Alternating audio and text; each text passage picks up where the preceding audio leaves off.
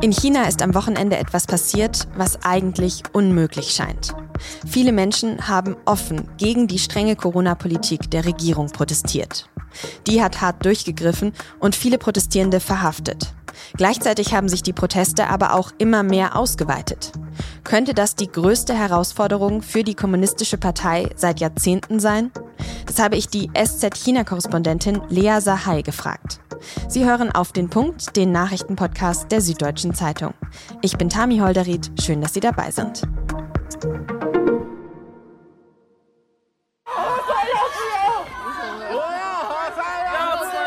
Menschen halten weiße Blätter hoch. Sie versammeln sich in großen Gruppen, teils zu Tausenden. Sie rufen, hebt den Lockdown auf und wir wollen keine PCR-Tests, wir wollen Freiheit. Manche fordern sogar, nieder mit Xi Jinping.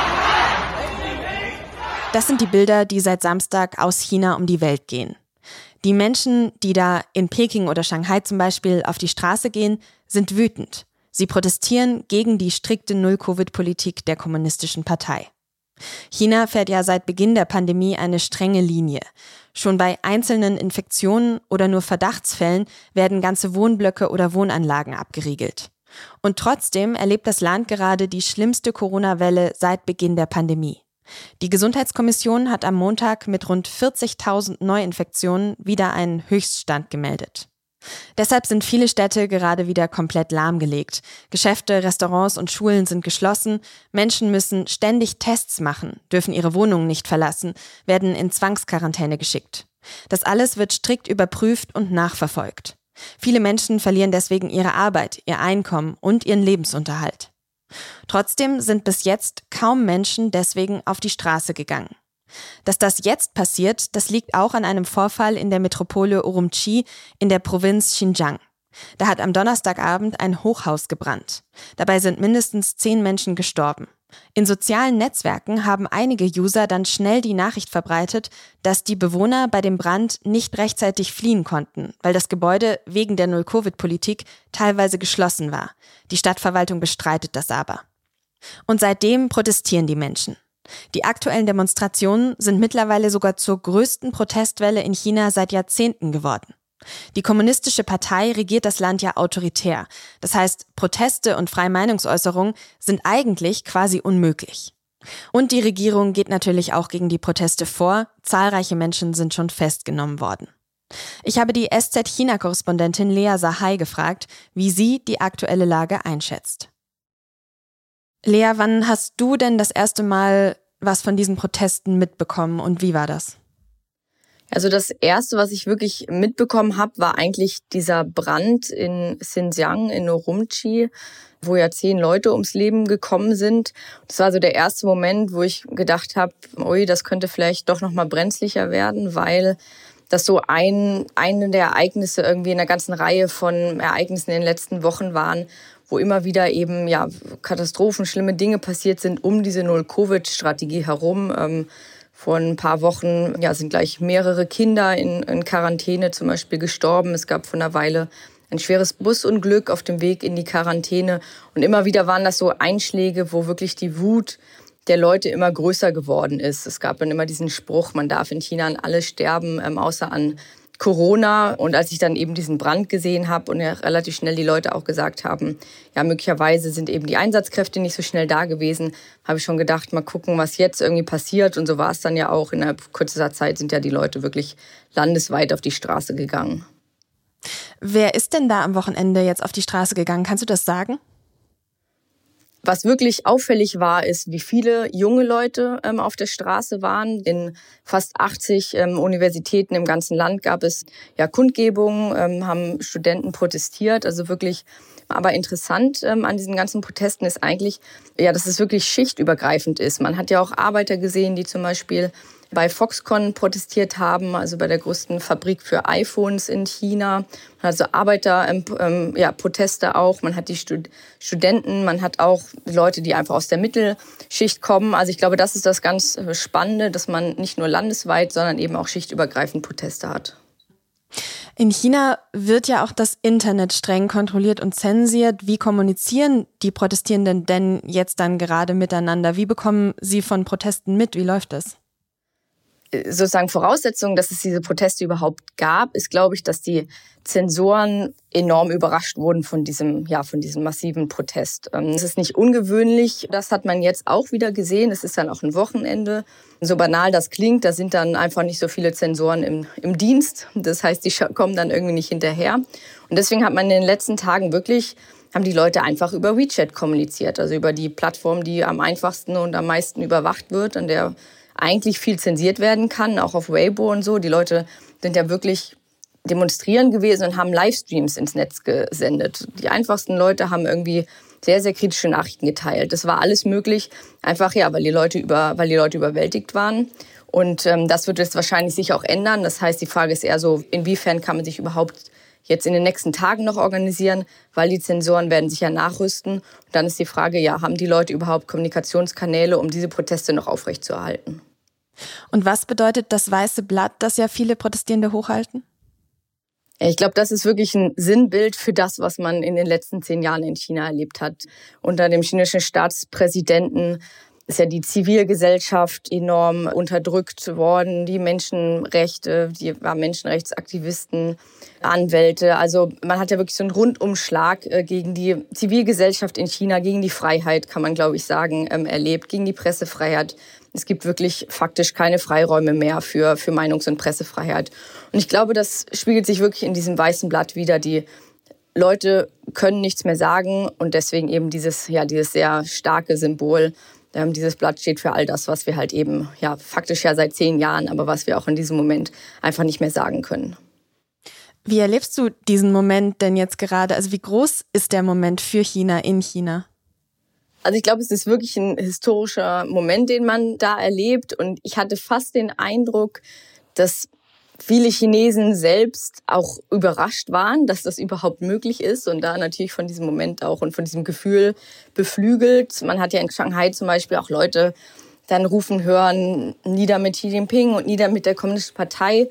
In Peking war das dann anders. Da haben die Leute gesagt, ja, wir müssen sozusagen vorsichtig sein und wir sollen nicht wie in Shanghai diese Forderungen rufen, weil das natürlich auch nochmal eine andere Form von Reaktion sozusagen von Peking äh, provoziert. Wir sollen lieber das fordern, was sozusagen möglich ist.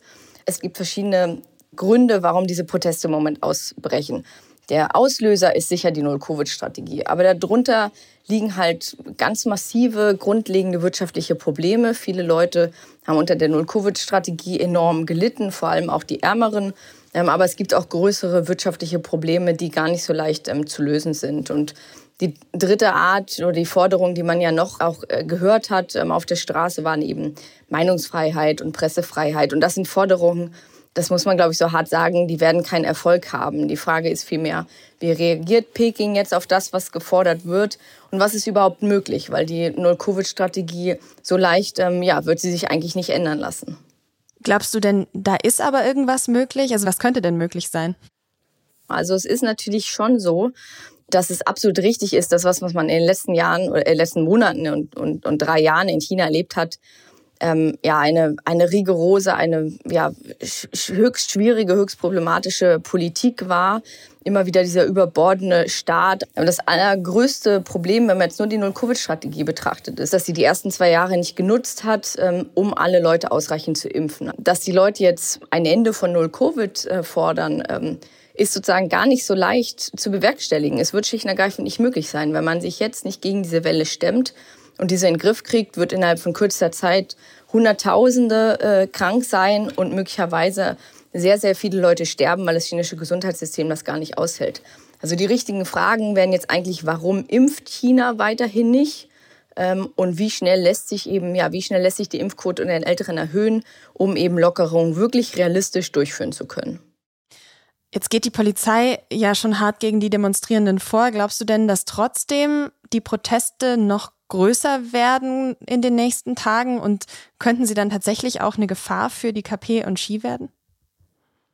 Also ich glaube, da ist die Antwort wirklich ganz klar, dass, dass das wahrscheinlich keine Option ist. Also man darf, glaube ich, wirklich die Fähigkeiten des chinesischen Sicherheitsapparats nicht nicht unterschätzen, auch wenn man jetzt ja in den letzten Tagen gesehen hat, ja, dass man eben so einen kurzen Moment der Überforderung hatte, wird das sich, glaube ich, in den nächsten äh, Tagen und Stunden wahrscheinlich komplett umdrehen.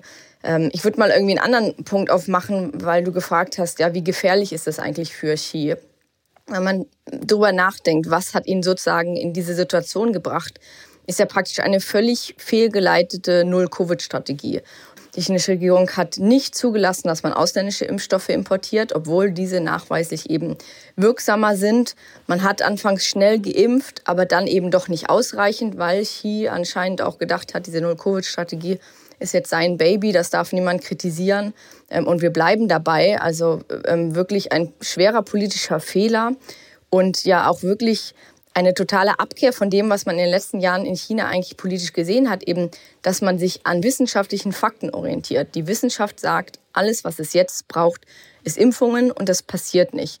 Und ich glaube wirklich, wenn man einen Schritt zurücktritt, ist das eigentlich das Wichtigste, was man aus den Protesten rausnehmen soll. Die chinesische Regierung hat sich in diese Situation selbst ähm, gebracht und ist nicht in der Lage, eben diesen Fehler einzugestehen. Und ich glaube, das ist wirklich ähm, die größte Gefahr für China, die größte Gefahr für das politische System im Moment, dass man eine Führung hat, ja, die sich verhält wie Xi Jinping und einen Fehler wie diesen eben nicht eingestehen kann. Und da offenbar ja jetzt auch in einer Sackgasse gelandet ist. Vielen herzlichen Dank für deine Einschätzung, Lea.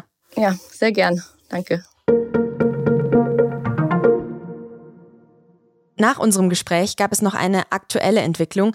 Die Behörden in China haben nämlich zumindest kleine, eher winzige Lockerungen der Maßnahmen angekündigt. In Urumqi dürfen die Menschen zum Beispiel ab morgen wieder mit dem Bus fahren, um einkaufen zu können. Und in Peking und Shanghai soll der Zugang zu Wohnanlagen, in denen Corona-Infektionen bestätigt wurden, zukünftig nicht mehr mit Zäunen blockiert werden. Die iranische Führung hat erneut den deutschen Botschafter in Iran einbestellt, weil Deutschland im UN-Menschenrechtsrat eine Resolution angestoßen hat, die dann letzte Woche auch beschlossen wurde. Es geht darin um eine unabhängige Untersuchung der Gewalt gegen die Demonstrierenden in Iran. Iran wirft der Bundesregierung jetzt Interventionismus und haltlose Aussagen vor. Bundesinnenministerin Faeser will aktuell das Staatsbürgerrecht reformieren. Sie will Einbürgerungen für Zugewanderte erleichtern, die schon einige Jahre in Deutschland leben und sich schnell integriert haben. Nachdem Feser das letzte Woche verkündet hat, gibt es jetzt aber Streit über diese Pläne. Der Koalitionspartner FDP ist skeptisch, es sei zu früh für eine so weitreichende Reform. Und die Union lehnt die Reform überhaupt ab und warnt vor einem Verramschen der deutschen Staatsbürgerschaft. Kanzler Scholz hat seine Parteikollegin Faeser am Wochenende aber unterstützt. In einem Videostatement hat er gesagt, Deutschland brauche ein besseres Einwanderungsrecht. Am Sonntagabend hat die deutsche Nationalmannschaft ja 1 zu 1 gegen Spanien gespielt. Und damit ist jetzt auch wieder alles offen im Turnier und das Achtelfinale ist weiterhin greifbar.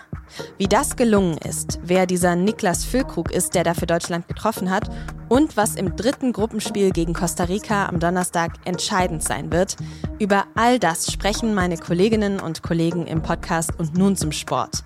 Überall, wo es Podcasts gibt und unter sz.de slash sport-podcast.